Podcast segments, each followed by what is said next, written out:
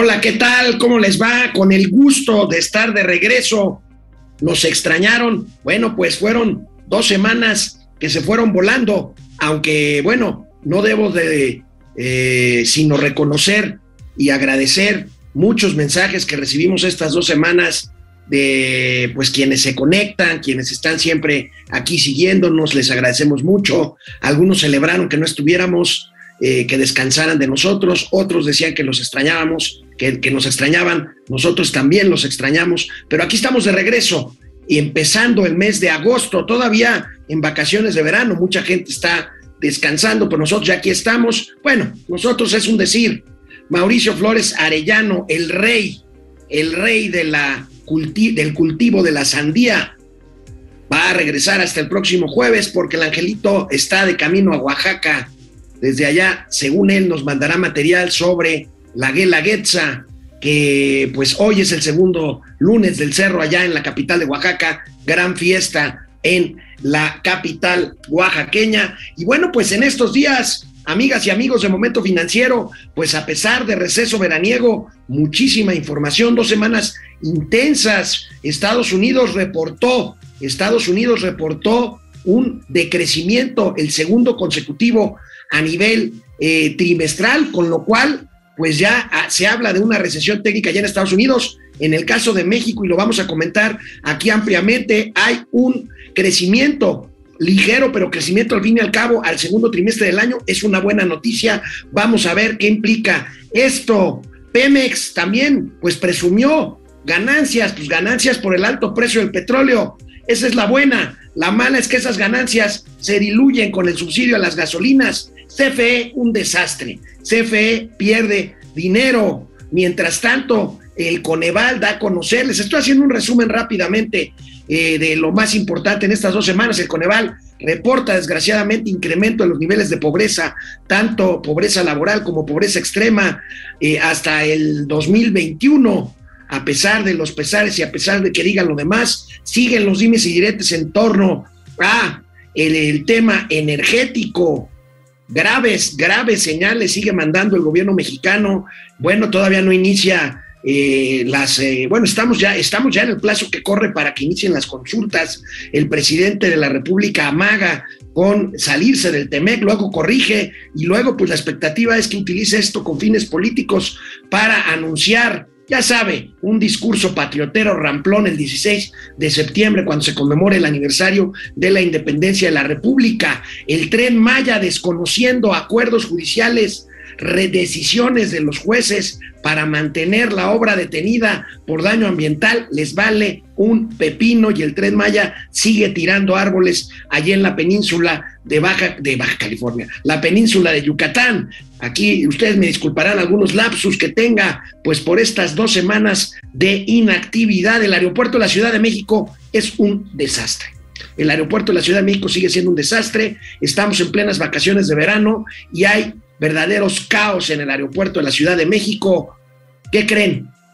Pues aunque la 4T le eche la culpa a los gobiernos anteriores, cuando el gobierno de Andrés Manuel López Obrador cerró la obra del aeropuerto de Texcoco, debió de haber y tenían información de la necesidad de invertir en mantenimiento de la Terminal 2 del Aeropuerto Internacional de la Ciudad de México, cosa que no se hizo y actualmente pues está cayendo materialmente en pedazos. Una huelga de Telmex que duró un día. En fin, muchísimas cosas pasaron. Ya les recordé algunas. Si ustedes tienen alguna otra nota que se me haya ido de estas dos semanas, la comentamos por supuesto. Y ahorita de regreso hablaremos del riesgo de México por la posición de López Obrador sobre el TEMEC el crecimiento económico en el segundo trimestre, el informe de las finanzas públicas. ¿Qué creen? Andrés Manuel vuelve a decir que vamos a matar a Doña Austeridad Republicana y la vamos a sustituir por la pobreza franciscana. Y bueno, hay un gran superávit de gatelazos.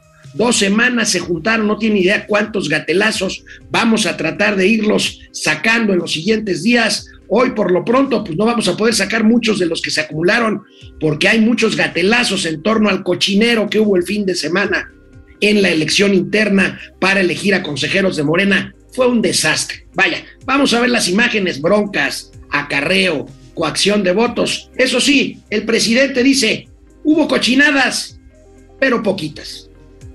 Me da mucho gusto regresar con ustedes aquí en Momento Financiero. Esto es Momento Financiero. El espacio en el que todos podemos hablar. Balanza comercial. Inflación. Tasas de interés. Momento Financiero. El análisis económico más claro. Objetivo y divertido de Internet. Sin tanto choro. Sí. Y como les gusta, Peladito y a la boca. ¡Órale! ¡Vamos, réjete bien! Momento Financiero. Bueno, pues sigue, sigue, amigos, amigas de Momento Financiero, sigue la mata dando, sigue la mata dando durante estos días en que estuvimos fuera. El presidente Andrés Manuel López Obrador amagó, amagó a Estados Unidos con salirse del TEMEC. Fíjense nada más, hizo o quiere hacer, me parece, y Raimundo Riva Palacio lo analiza hoy en su columna del financiero y lo hizo Enrique Quintana ayer también en el financiero. Parece que el presidente quisiera seguir la estrategia aquella de Trump. ¿Se acuerdan cuando Trump amenazó con salirse del TEMEC para presionar y finalmente pues lo logró? Aquí la condición es otra, pero bueno, Andrés Manuel amaga a salirse del TEMEC, luego corrigió, pero ahí se mantiene esta amenaza con tal de negar que no estamos cumpliendo con los compromisos en materia energética. Vamos a ver cómo el presidente, cómo el presidente se refirió a este tema en estos días que estuvimos nosotros fuera del aire la semana eh, eh, anterior. El presidente pues insiste, insiste en su discurso este. En realidad nos engaña con la verdad. ¿Por qué? Porque pues él dice que lo que se trata es de preservar la soberanía. Vamos a ver cómo lo decía el presidente hace apenas algunos días. aún tratándose del mercado más importante del mundo. Sí, tener acceso a ese mercado nos implica ceder soberanía,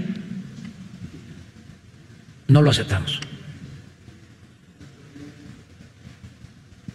No vamos a entregar nuestra independencia a ningún gobierno extranjero. Además, no tienen razón. Aun cuando tengan muchos lambiscones, patria que les aplauden en, nuestro país. Bueno, pues como ven, ahí está la soberanía, todo el rollo que se echa el presidente eh, de la República. El presidente está confundido porque alega, ahorita lo vamos a ver, un capítulo que él agregó, o eh, el capítulo, famoso capítulo 8, eh, en donde pues se ponía según él a salvo la soberanía energética. Hablaba de la soberanía de hidrocarburos, pero resulta que la electricidad no es un hidrocarburo y el tema de la disputa de los Estados Unidos es porque se está privilegiando a CFE para el tema eléctrico. Y entonces pues sale esto. Pero bueno, vamos recordando, para poner en contexto, vamos recordando cómo el presidente, después de lo que acaban de escuchar, el presidente, pues yo creo que alguien le dijo, oiga, presidente, pues es que vamos a perder el panel. El presidente corregiría después, habla de que no va a, estar, a, cerrar el TEMEC porque no le conviene ni a México ni a Estados Unidos. Y por supuesto, ¿a quién cree que le echó la culpa? Pues a Felipe Calderón. Vamos a ver. Porque para los conservadores que hacen periodismo este, muy ramplón y vulgar, lo que quisieran, hasta Calderón sacó un face queriéndose montar ¿no? en estas circunstancias diciendo sería gravísimo para México una ruptura del tratado. Entonces lo que me está preguntando, si yo le contesto, así es, va a haber ruptura del tratado. No va a haber ruptura, eso se los adelanto. ¿Y por qué no va a haber ruptura? No solo porque tenemos la razón, sino porque no nos conviene, y no solo es México, no le conviene a Estados Unidos. Ya no es el tiempo de antes. Ya no es que te cierro la frontera y te voy a perjudicar. Tú me cierras la frontera y te vas a perjudicar tú mismo. Entonces, lo que quieren los conservadores, es amarrar navajas. Son muy elementales.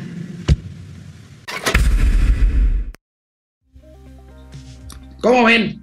¿Cómo ven? El presidente amagando, me parece, el presidente, eh, pues está en lo suyo, está en el tema de engañar o tratar de engañarnos con que se trata de violar o no la soberanía mexicana. La verdad es que esto no es así. El presidente, sin embargo, no lo vamos a sacar de este discurso. En esos días que les estoy recordando de las pasadas dos semanas, de los pasados diez días hábiles, el presidente aseguró que va a tener una posición del gobierno mexicano con respecto a las consultas en el marco de las controversias del TEMEC el día 16 de septiembre, el día del grito de la independencia. Seguramente se, se envolverá en la bandera nacional y va a decir en el caso de que se arreglen las controversias, pues de que el gobierno de México ganó y le ganó la partida a los Estados Unidos, que lo único que pues van a querer es arreglar el asunto, y si no, pues entonces pues va a seguir intimidando y tratar de eh, eh, presionar por el lado de salirse del eh, Temec. pero vaya, vamos a ver, vamos a ver, recordemos porque a partir de lo que pasó en los pasados días precisamente, pues tenemos que sacar a colación, recuerdan ustedes que el TEMEC se negoció, el nuevo tratado se negoció en los primeros, eh, en los últimos días del gobierno de Enrique Peña Nieto. Pero pues ya era presidente electo Andrés Manuel López Obrador con todo el poder que lo hizo hacer muchas cosas. Recuerden que canceló el aeropuerto de Texcoco y él mandó a Jesús Seade, que después fue su subsecretario de Relaciones Exteriores, a Jesús Seade lo envió como representante y Jesús Seade tomó las riendas de la negociación para, según esto, según esto incluir el tema de la soberanía eh, del petróleo para los mexicanos. Pero recordemos lo que dijo Jesús Seade, lo que dijo Jesús Seade, aquella mañana cuando se terminaron las negociaciones para proceder a firmar el TEMEC. Lo vamos a ver junto con Luis Videgaray y Ildefonso Guajardo, secretarios de Peña de Relaciones Exteriores y de Comercio, de, de, eh, de Comercio precisamente, y Jesús Seade pues dijo lo que ahora, pues por Exactamente, ¿qué fue lo que, qué lo que cambió en el capítulo del sector energía? Una... firmó justamente lo que va a explicar o lo que explicó en aquel entonces el propio Jesús Seade. Vamos a recordarlo. Exactamente, ¿qué fue lo que, lo que cambió en el capítulo del sector energía una vez que el equipo de transición se incorporó a la negociación? ¿Cuál es ese aspecto constitucional al cual debía adecuarse lo que ya se había adelantado con el equipo negociador y sobre todo cómo afecta esos cambios que se hicieron a la posibilidad de, invertir como empresa extranjera en el sector energético en México. Eh, está alineado lo que se plasmó la reforma energética impulsada por el gobierno del presidente Enrique Peña Nieto en el nuevo Telecán.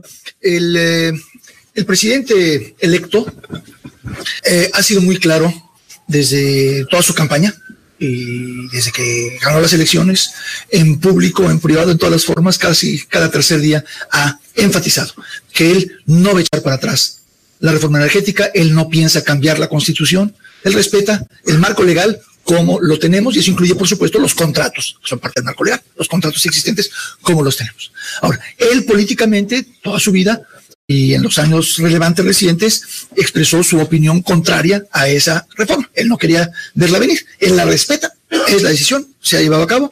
Entonces, lo que se eh, hizo fue buscar cómo podemos eh, hacer una ingeniería diferente en la diseña, en el diseño de los textos para lograr un nuevo texto, el tratado, eh, que supone que refleja un pleno respeto a la Constitución, pleno respeto al marco legal existente. Entonces, no fue en ningún momento un, ejercicio de negociar contenido en absoluto. No hubo negociación de contenido, no hubo discusiones de contenido con mis amigos de acá, ni mucho menos con Estados Unidos. Fue negociación, eh, diseño de formas para que legalmente fuera perfectamente bien duro el candado y, claro los textos, pero procediendo de una forma alternativa. Al mismo tiempo sabemos que se está fortaleciendo, se está se está planeando fortalecer, ya está haciendo la capacidad productiva de Pemex, eh, abriendo nuevas refinerías, eh, eh, modernizando, reformando refinerías en mal estado, etcétera. Entonces, habrá áreas en las que hace falta hacer cooperación, establecer cooperación con el sector privado y áreas en las que tengan otras intenciones, pero en todos los casos sin cambiar los términos del marco legal actual.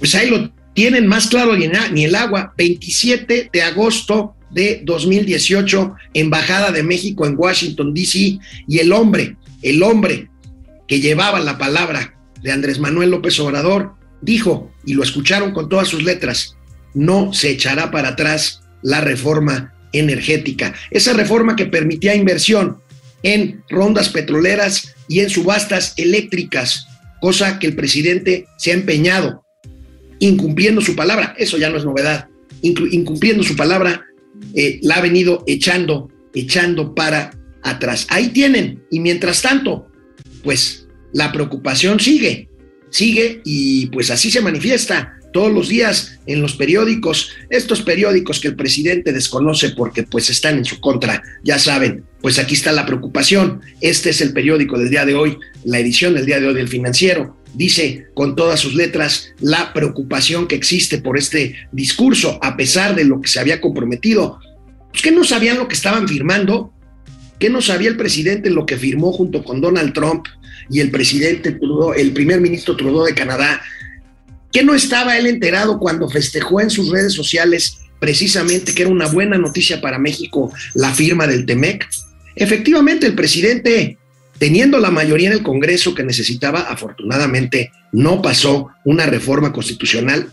Después la quiso pasar ya en la segunda mitad, pero ¿qué creen? Ya no tenía esa mayoría constitucional que necesitaba y para atrás para atrás los fielders. Vamos a ver qué dice el periódico El Financiero el día de hoy. Política energética de AMLO genera incertidumbre, dicen los Estados Unidos. Aquí están los dimes y diretes. Por supuesto, por supuesto, dice, señalaron la corrupción y la inseguridad como riesgos para los capitales. Fíjense, corrupción, inseguridad, esas que dice el presidente que ya no hay corrupción y esa que dice el presidente que va a la baja, no, no, son dos promesas incumplidas dentro del sinnúmero de mentiras que ha dicho el presidente Andrés Manuel López Obrador. Y bueno, pues este crítica, esta crítica, este reporte que hace el Departamento de Estado al gobierno de la Cuarta Transformación, tanto en el sector eléctrico como el de hidrocarburos. Pero veamos, ¿de qué estamos hablando? ¿De qué estamos hablando? Bueno, estamos hablando de casi 600 mil millones de dólares de intercambio comercial entre México y Estados Unidos, pero también estamos hablando y vamos a ver estas gráficas eh, publicadas también hoy en el, en el, en el eh, financiero, también estamos hablando de que, fíjense, en, en, cuanto a la inversión extranjera directa de Estados Unidos a México, estamos hablando de 14.800 millones de dólares al cierre del 2021 y de esta, de esta, en este, de 14.800 y de estos en extracción de petróleo, esto que permitió la Constitución por la reforma energética de 2013, 609 millones de dólares al cierre de 2021 también, nada más en extracción de petróleo. De ese tamaño, recuerden, a nivel general, a nivel eh, de intercambio comercial entre las dos economías, México y Estados Unidos, pues el intercambio es de una barbaridad de más de 500 mil, casi 600 mil millones de dólares al año. Eso es lo que está en juego. Eso es con lo que está jugando este eh, presidente de la República que diariamente está rascándole, rascándole, ahora sí que aquellito al gorila. Eh, pues bueno, no se trata de un asunto de soberanía, se trata de un asunto económico de plena y mutua confianza y de pleno y mutuo beneficio. En fin,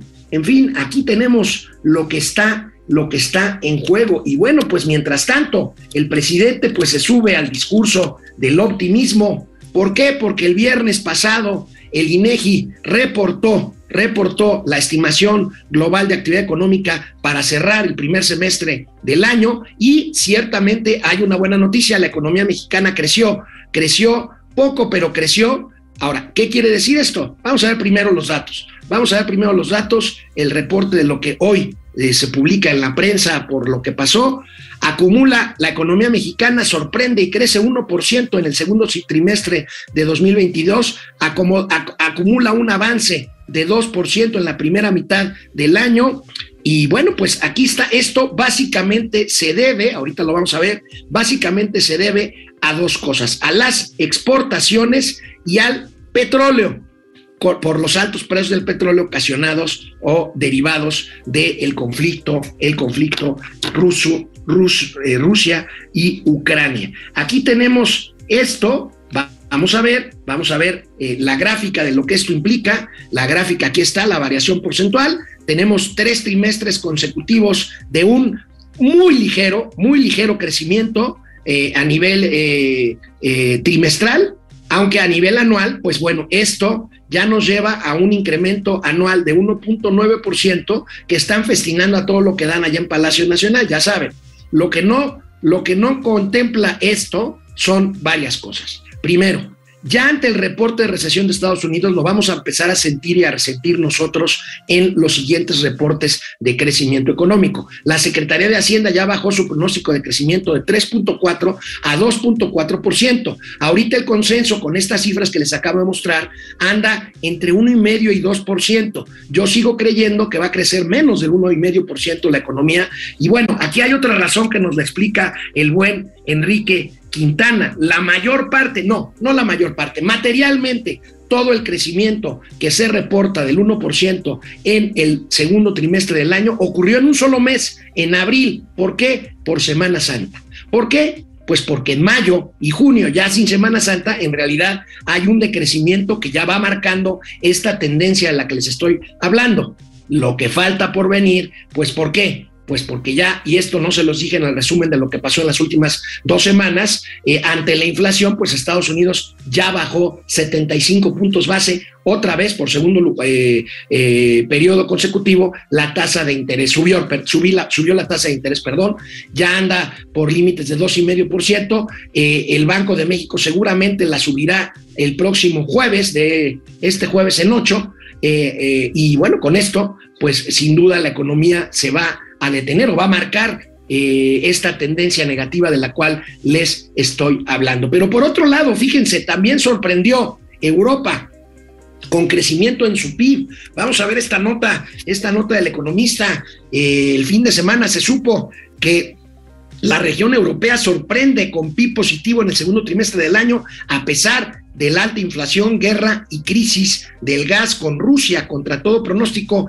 el PIB de la zona euro se expandió 0.7% entre abril y, y junio, gracias a la recuperación del sector turístico en países como España, y Francia. Fíjense, aquí es el petróleo y son las manufacturas, en Europa es el turismo, ojalá y no les pegue otra vez un repunte de COVID, pero bueno, el turismo está sacando adelante a los europeos hasta ahorita. Vamos a ver que estamos en pleno verano, vamos a ver qué pasa después del verano. Vamos a ver los diferentes países y la zona del euro cómo están en crecimiento al segundo trimestre del año. Aquí los tenemos, avance marginal, pero avance al fin y al cabo. Suecia, crece 1.4% en el trimestre, España 1.1%, Italia 1.0%, la zona euro, como les decía, 0.7%, Francia en medio por ciento, gracias al turismo, igual que Austria, Bélgica 0.2%, República Checa 0.2% y Alemania está materialmente en absoluto estancamiento 0%. Yo les voy a decir una cosa, en el caso de México,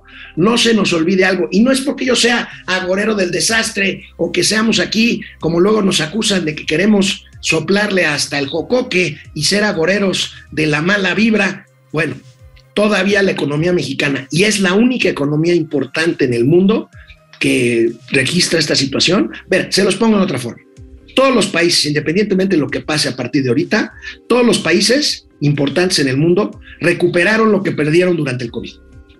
México todavía está 7% por debajo de lo que perdió en el COVID y de lo que perdió en el año anterior al COVID, que fue el primer año sin COVID del presidente López Obrador. 7% por debajo del tamaño de la economía con la que se encontró el presidente Andrés Manuel López Obrador. De ese tamaño estamos y bueno, pues vamos a ver, vamos a ver lo que, lo que falta. Bueno, pues eh, espero que con esto pues tengamos ahorita de regreso de corte, pues vamos a ver este, qué es lo que pasa con las finanzas públicas. También reporta finanzas públicas el viernes la Secretaría de Hacienda, fin de mes, fin de trimestre, fin de semestre. Vamos a ver, bueno, pues hay buenas noticias en finanzas públicas, mantienen el equilibrio a costa de que de apretar el gasto a todo lo que da el gasto de muchas cosas que son necesarias. ¿Por qué? Porque las necesidades de gasto para las obras insignia del presidente, el tren Maya ahora, pues son verdaderamente agobiantes. Vamos a ver y cómo están las eh, cifras, cifras relativas a la recaudación fiscal, que es lo que nos salva en este, en este sentido. Vamos a la primera pausa. De este programa de agosto, de este primer programa de agosto para saludarlos a todas y a todos ustedes. No saben el gusto que me da, tenemos una buena cantidad de conectados.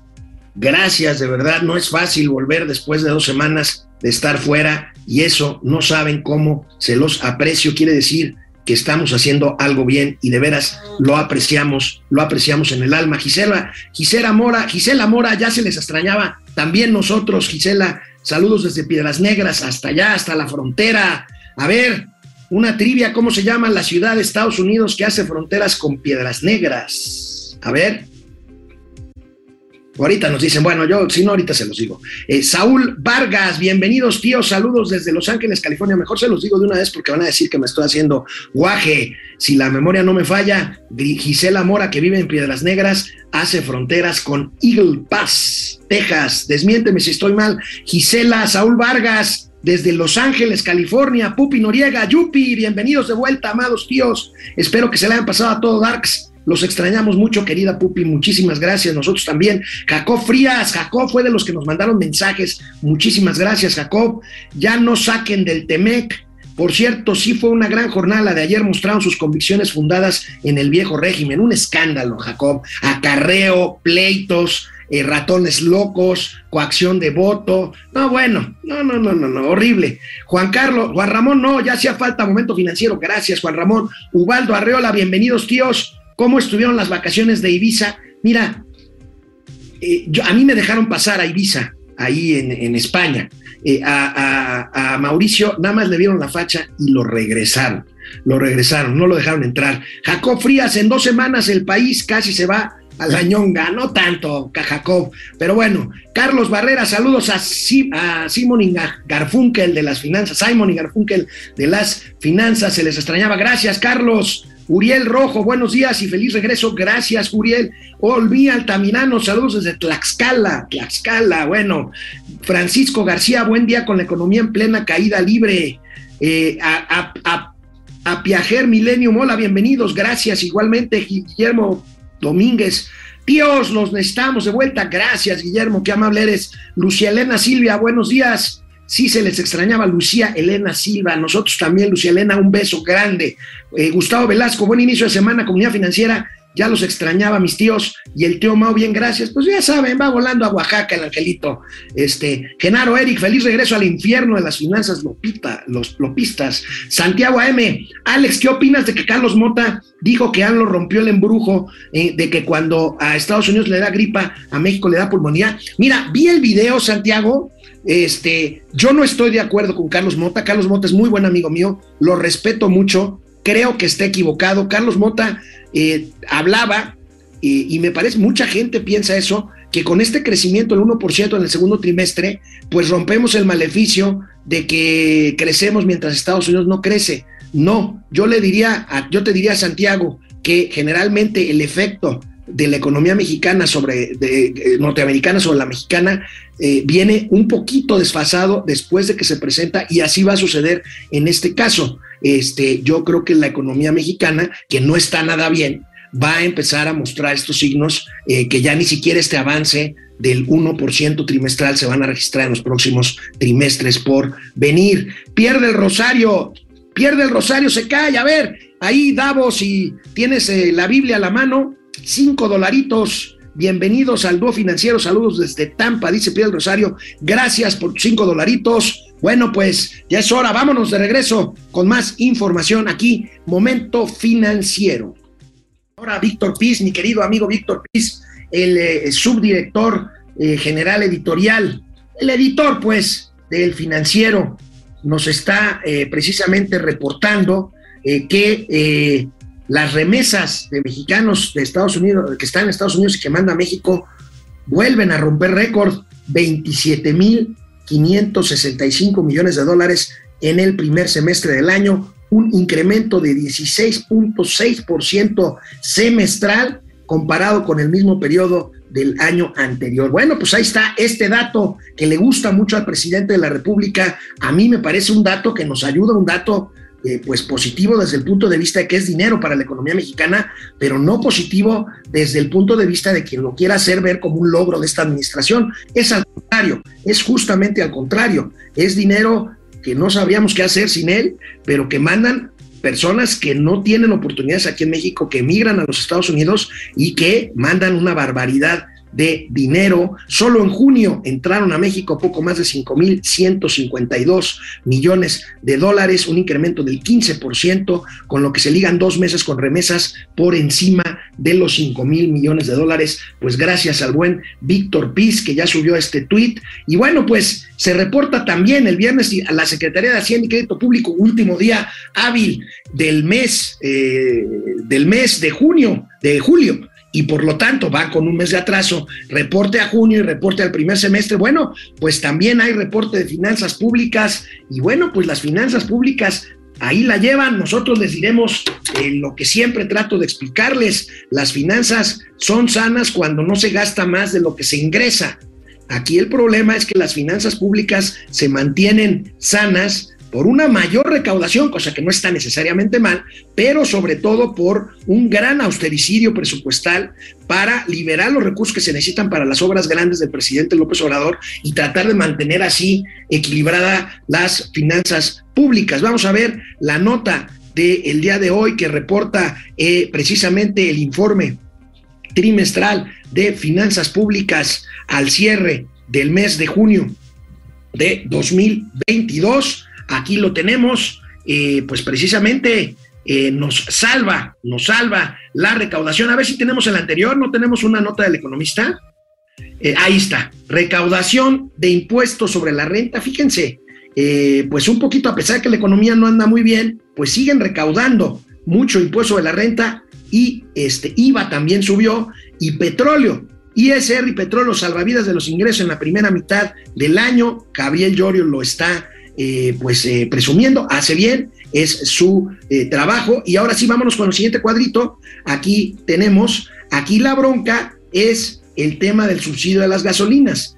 166.409 millones de pesos es lo que se dejó de recaudar al primer semestre por los subsidios a la gasolina y 53.442 millones de pesos adicionales a lo programado se obtuvieron en los ingresos petroleros. Esto es lo que eh, decía Gabriel Llorio, precisamente por el alto, el alto precio de la gasolina. Pero bueno, sin embargo, el fisco sigue dejando de recaudar, como lo acabamos de ver, mucho dinero por el subsidio de la gasolina. Vamos a ver aquí esta información que habla justamente de lo que se deja de recaudar. Aquí veíamos ya la cifra eh, que nos daba el financiero, pero tenemos esta otra nota de eh, Luis Miguel González y Hugo Valenzuela del periódico El Economista. Aquí la tenemos.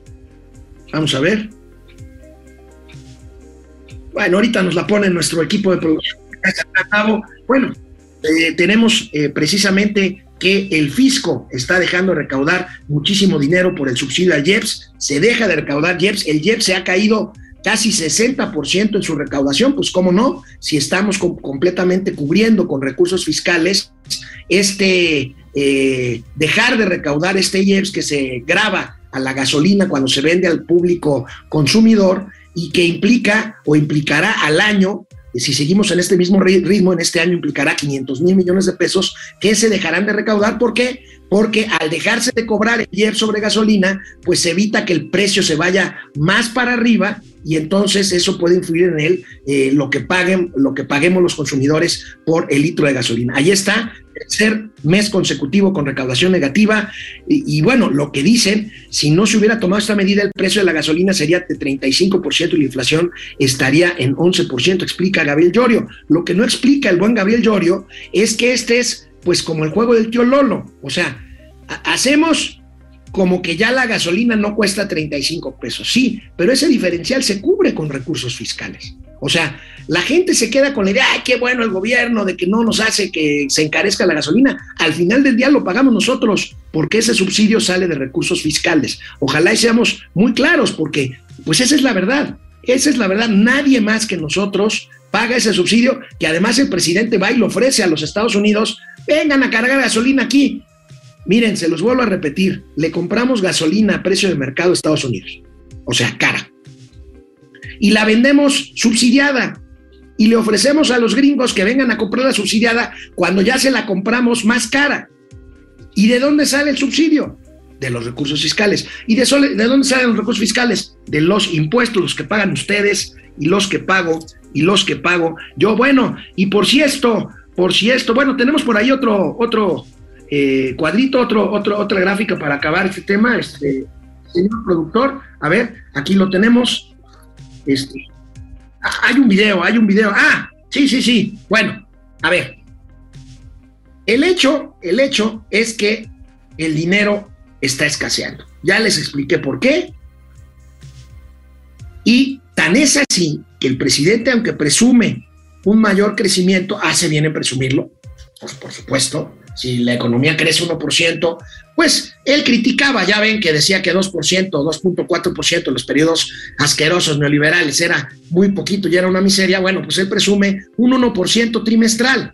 Recordemos que si siguen las cosas así, en este gobierno no se habrá crecido absolutamente nada. Los chairos dirán, bueno, pues es que la pandemia, la guerra de Rusia, ya saben lo que opinamos aquí. Pero bueno, el hecho es que tan el dinero está escaseando que el presidente insistió en que vamos a pasar de una era de austeridad republicana a una de pobreza franciscana. Ahorita lo comentamos.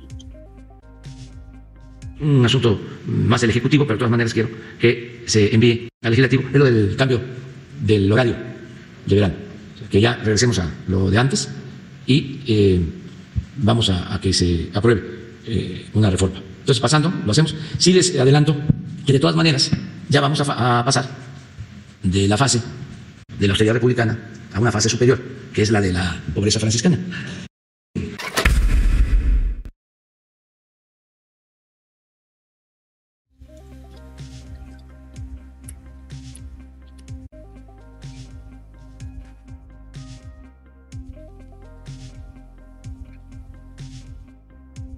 Bueno, pues eh, creo que me dormí un poquito. Ustedes disculparán, ya saben. Bueno, pues aquí está. ¿Qué significa la pobreza franciscana? El presidente reunió a todo su gabinete por ahí del jueves de la semana pasada y les dijo, bueno, pues ya no pueden viajar, a ver cómo le hacen, ya eh, gastos eh, corrientes, celular, gasolina, todo eso, bueno, pero el presidente, y luego lo reiteró Gabriel Llorio, su secretario de Hacienda en su conferencia de prensa para dar a conocer las finanzas públicas al cierre trimestral y semestral, bueno, pues ¿qué creen? Todavía hay fideicomisos de dónde rascarle. Y bueno, pues al fin que no importa, no importa si la ciencia se quedó sin becas para ofrecer a los estudiantes que quieren ir a hacer posgrados. No importa si los niños con cáncer se quedaron sin quimioterapias. No importa si las madres ya no tienen dónde dejar a sus hijos para irse a trabajar. No importa si las mujeres violentadas ya no tienen a dónde acudir para que las ayuden, las asesoren y las refugien. No importa que se acaben los fondos educativos. Ahora, ahora no importarán qué, ahora no importarán otras cosas. ¿Para qué? Para sacar dinero de las piedras, porque es un hecho. Hay, hay escasez de recursos. El tema de la recaudación por impuesto de la renta va a ir bajando. El tema del IEPS, pues si no se corrige esto del subsidio, pues se va a seguir dejando de recaudar y entonces no habrá dinero para terminar esta barbaridad que implica el tren Maya para seguir manteniendo funcionando, entre comillas, con seis vuelos al día, el aeropuerto Felipe Ángeles, el Chaifa, el aeropuerto de Santa Fantasía, y bueno, pues el dinero que se necesita para acabar la refinería que ya se inauguró y que no está terminada. Vaya, ni siquiera, ni siquiera está en pruebas, como dicen mentirosamente los corifeos del gobierno de la mal llamada cuarta transformación. Tenemos mucho tiempo para gatelazos porque, pues bueno, entre lo que pasó ayer y antier en todo el país, en las elecciones internas del partido Morena y pues los gatelazos rezagados pues vamos a dedicarle un ratito ahorita al fin del programa a precisamente esto que ya es un clásico de la televisión por internet en este país, los gatelazos. Volvemos. Gracias por seguirnos, Oldayara Hernández, tíos financieros. Deben hacer un programa solo de gatelazos de estas dos semanas. Buena idea, este, Oldayara.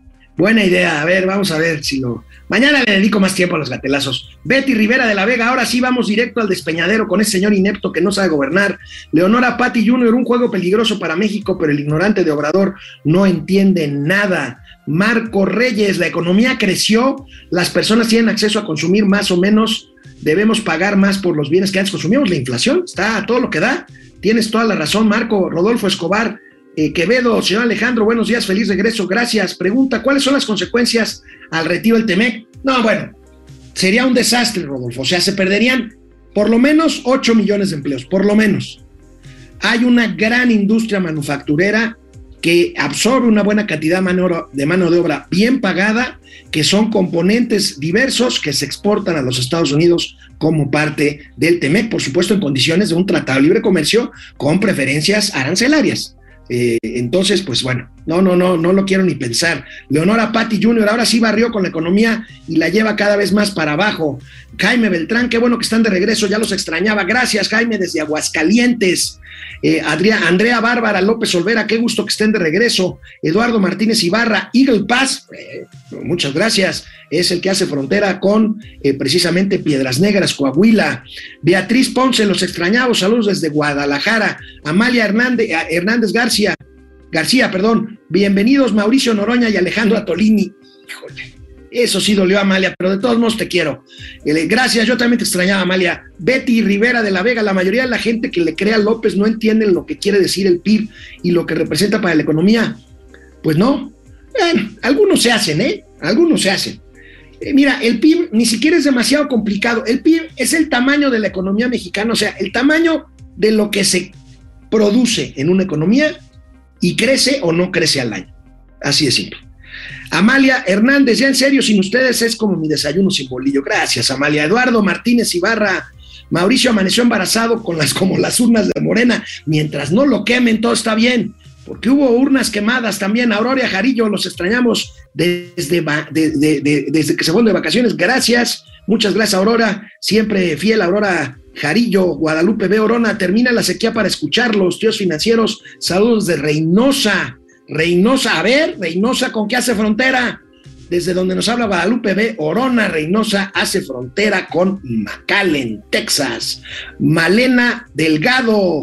Biden ha creado 6 millones eh, de empleos, sí, sí, sí, pues vaya, le metió mucho dinero eh, en, la, en la COVID, cosa que no hizo la economía mexicana y que Andrés Manuel presume, muchos creen que correctamente de no haber destinado recursos fiscales a apoyar a empresas durante la pandemia. Yo creo que no fue la mejor decisión. Mirey Vargas Briones, muchas veces México ha crecido y Estados Unidos no pero no se equivoquen, eso no significa que nos acerquemos a ellos. Finalmente, Te digo, las consecuencias vienen posteriormente. Ahora bien, eh, eh, hay que ver también proporcionalmente el tamaño de las economías y lo que implica un punto del PIB norteamericano versus un punto del PIB nuestro. Gracias, Mirey, por tu comentario. Betty Rivera de la Vega, esas remesas suenan a lavado de dinero del narco. Bueno, pues es un foco amarillo de las remesas, ¿eh? Sí, de, sí hay lavado de dinero, habría que ver cuánto de esas remesas es lavado de dinero.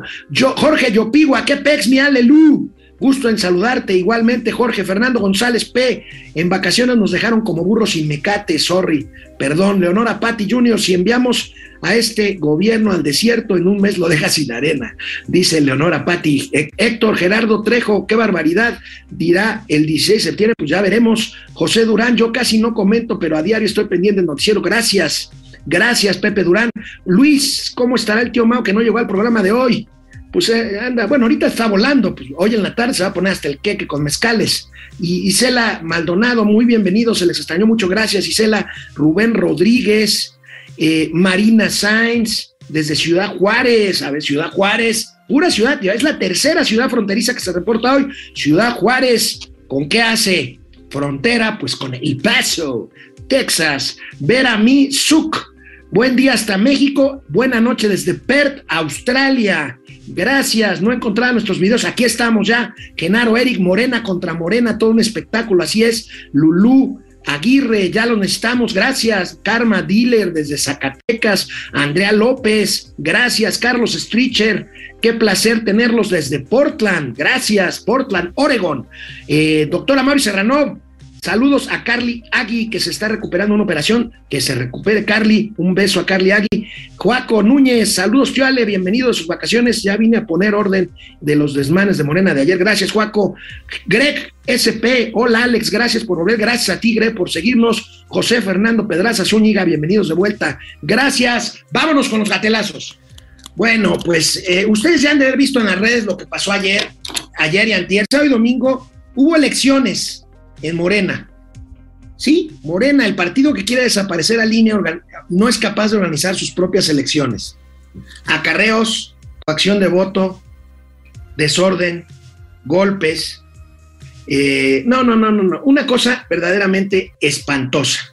Claro, como lo veíamos venir, pues estaba reservado este primer gatelazo de hoy para el presidente de la República cuando se refiere a lo que pasó ayer en la mañanera, por supuesto, el presidente pues dice que no hay tos.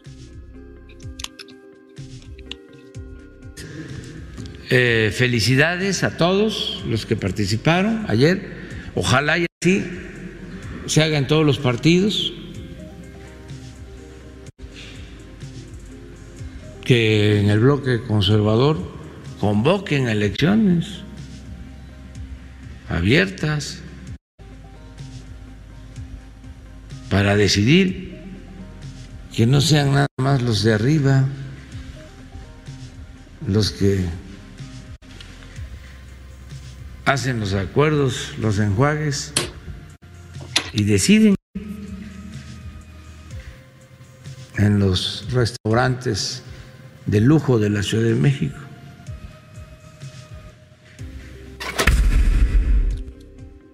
Bueno, el presidente Ojalá y el presidente, digo, el presidente dice que ojalá y todos los partidos hicieran esas elecciones. Bueno, quiero decirles, ya no les paso el clip porque pues ya es muchos años, ¿no? Ya es muchos años. Bueno, el presidente dijo que sí hubo acarreo y sí hubo golpes, pero poquitos. Ahora, el presidente desea que todas las elecciones sean así. Miren lo que desea el presidente.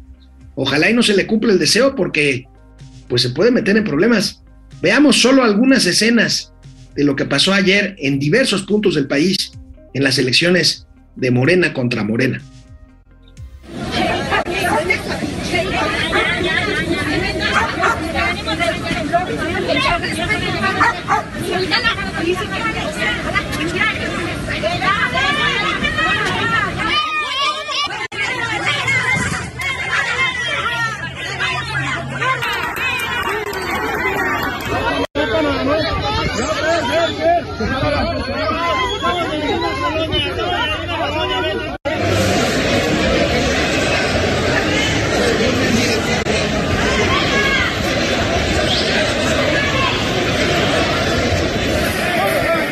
La gente de Jaime Humberto aquí haciendo su desmadre. Ese es el ejemplo de diputado federal que tenemos.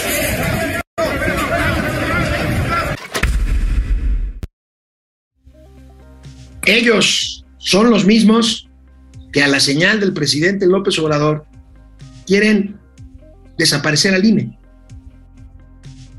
¿Ustedes han visto una elección organizada por el INE con estas escenas? Robo de urnas, quema de urnas y de boletas. Bueno, yo vi videos en donde había morenistas reunidos en la casa de algún vecino con 20, 30 vecinos explicándoles dos cosas, a qué horas irse en el microbús a votar y por quién votar, porque por supuesto las hojas de afiliación de Morena traían engrapados los nombres del hombre y la mujer por el que deberían de votar. Por supuesto, 500, mil pesitos, dos mil pesitos y un chingo de despensas. Horrible. Miren, estoy bastante viejo, no lo había visto esto desde aquel prismo, aquel prismo que echaron a volar en el 2000 y lo volvimos a echar a volar en el 2018. Bueno, pero por si esto, por si esto fuera poco, en casa del herrero asadón de palo, o lo que es lo mismo, el que a hierro mata, a hierro muere, la señora de las mentiras, la señora Vilchis, la Vilchismosa, la de los miércoles de los Vilchilazos, que dice que somos mentirosos, ojetes, mafiosos. Pues ella fue a votar con su esposo y bueno, ¿usted cree que se iba a, formar en las kilométricas filas de acarreados? No, no, no, hay niveles, miren. ¿Cómo estás, René? Me da gusto verte, pero la entrada es por allá donde está toda la gente formada y no por aquí, carnal. Sí, se formaron. Se me hace una grosería de tu parte que te metas por donde es la salida, que ahí dice salida y que tú te metas y te burles de la banda. No se vale. Sobre todo tú que se supone que fundaste el partido, carnal. No puedes hacer este tipo de cosas. Entrar y que te valga madre el cómo se organizan las asambleas del partido. De veras, me sorprende de alguien como tú. no, yo, pero Chaparrito no debe de venir aquí. Yo, yo entiendo muy bien que tiene sus propias necesidades, pero no puedes hacer eso tú. Pueden turnarse tu esposa y tú para cuidar al, niño, pero no puedes justificar actuar con tu niño, menos poner a tu niño por delante. Lo que tú me quieras decir es un error gravísimo. No me toques el brazo, por favor.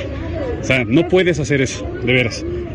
Y bueno, te voy a denunciar con la pena y a ti también.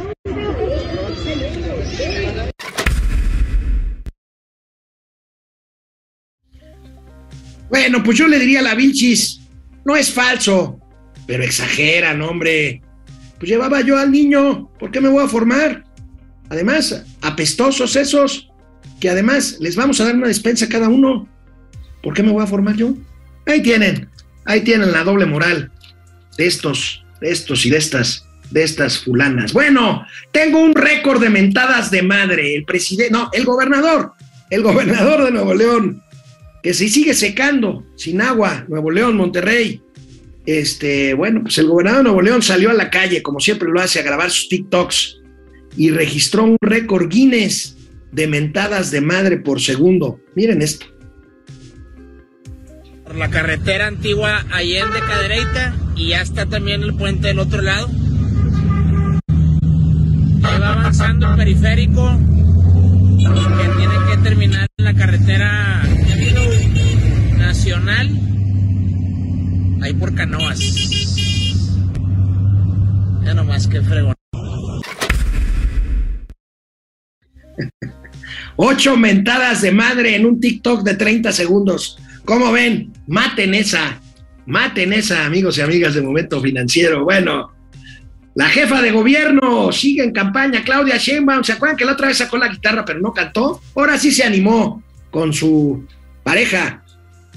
Ahora, habría que ver esta canción, Tú estás siempre en mi mente. ¿A quién se la habrá dedicado? ¿A Marcelo Ebrard? Vamos a ver.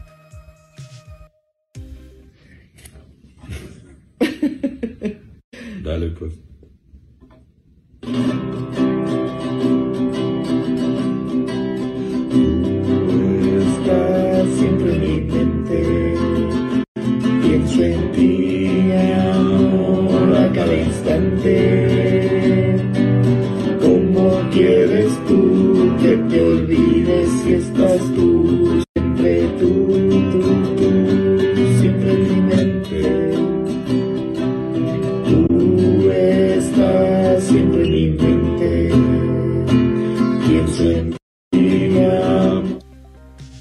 No, bueno, no creo que fuera Marcelo Ebrard que está siempre en su mente.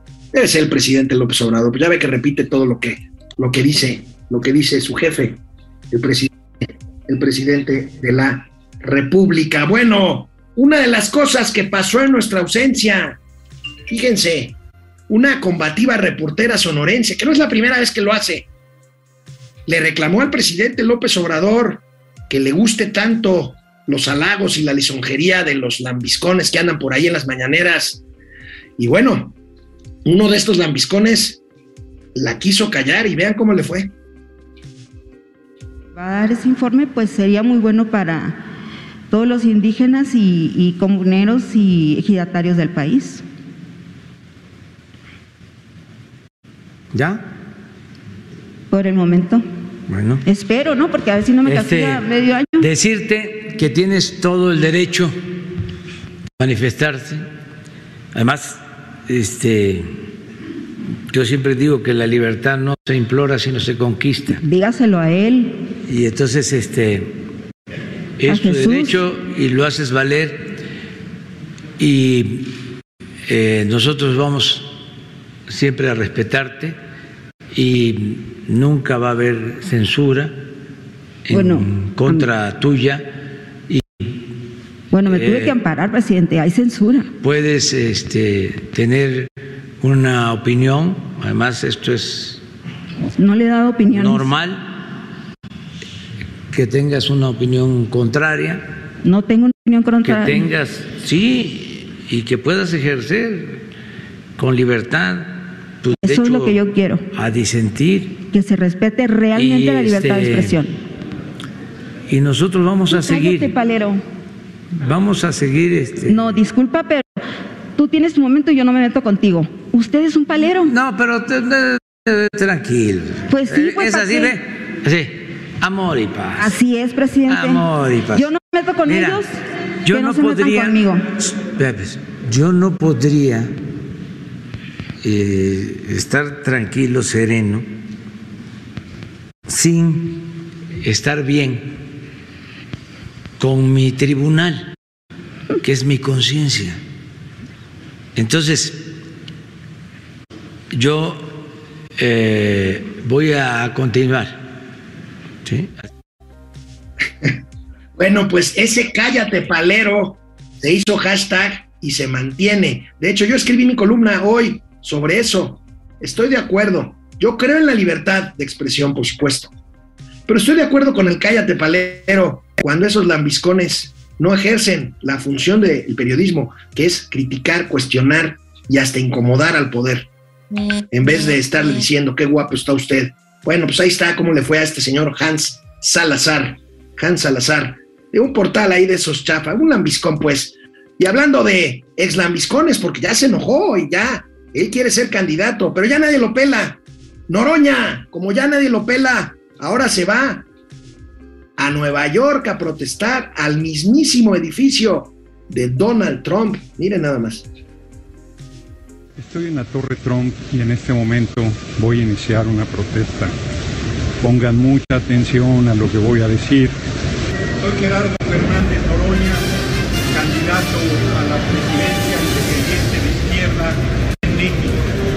Vengo a hacer una declaración exigiendo respeto a la independencia y a la soberanía mexicana. Vengo a manifestar que estamos de acuerdo en pagar el muro, pero que el muro va a tener que ser con este mapa de México en 1830. Este, este es el país, este es el mapa de 1830.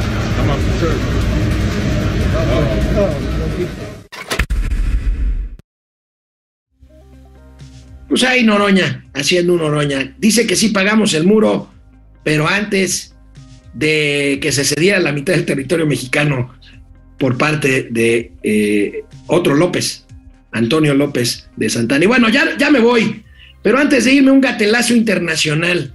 ¿Qué diablos tiene que ver usar o no corbata con el cuidado del ambiente? Vamos a ver al presidente del gobierno español, Pedro Sánchez. Me gustaría que vieran, no llevo corbata, eso significa que podemos todos también ahorrar desde el punto de vista energético y he pedido pues, a los ministros y ministras y a todos los responsables públicos, me gustaría también, y al sector privado, eh, si aún no lo ha hecho, que cuando no sea necesario, pues que no utilicen la corbata, porque así también estaremos haciendo frente al ahorro energético que tan necesario es en nuestro país.